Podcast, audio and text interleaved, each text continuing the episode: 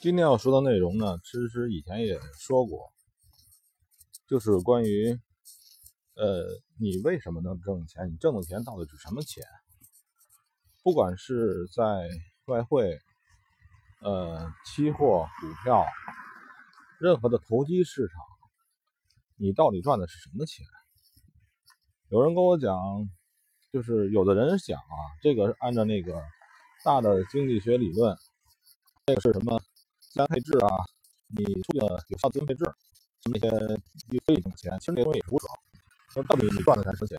这一点呢，有人说就是说，呃，你要问一个科学家什么科学，这个把他弄晕了；你让一个投资者问他你赚的什么钱，也会把他弄晕。就是我们到底，就是咱们最最近的这个事儿吧，就是说，呃，外汇交易这个事儿，你到底赚什么钱？这钱是怎么来的？为什么你们赚这钱？为什么你们靠生活？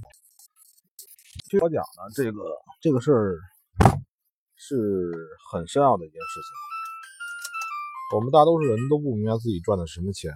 我现在也不是特别确定。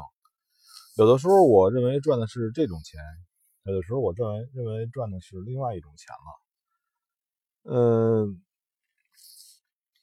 还是要想明白，这个事情跟别的事情不一样。嗯，像我们卖个水果，做生意，或者是说工程师，你做点机械东西，做的出来是那个产品，是那个东西。可是我们做这个交易，你到底赚什么钱？我现在还是想不明白。呃，我希望呢，就是我忽然想到一个事情，就是你像我们哥们儿，他们是做这个机械制造的。他们从现在开始做，已经像我们四十岁的人啊，也做了十多年了。从这个大学毕业之后，等他老的时候呢，他会说：“我是一个匠人，工艺做这个工艺，我会这个，会这个这个技术。”但是他所会的技术呢，会过时。等他老的时候，六七十岁的时候，他脑子里那些知识。那些技术，那些机械啊、电子方面的技术，实际上是一钱不值的。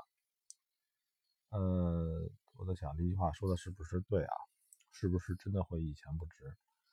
嗯，但是我们做交易的人，等到你把这个交易悟的好几十年之后，你到底得到了什么？那些东西会不会过时？嗯，我忽然想到，如果这个关于人性的东西。不过时，是不是意味着做交易的人可以做到很老，做到我们七八十岁还可以继续做交易？因为我们所认识的人性，所认识的这些规则呢，它并不会过时，因为人还是人。有人说这个投机像什么山岳一样古老，这句话。其实我还是不太理解，不懂。如果说真的是我们做这个交易，我们就能够做很久下来，能够吃它，被分种越大，我对它理解越透，是不是这个样子？嗯，这个课题呢，我也是在自己深省，不明白呀。不明白我们到底赚到的是什么钱？各位，你们有什么想法？你们到底赚的是什么钱？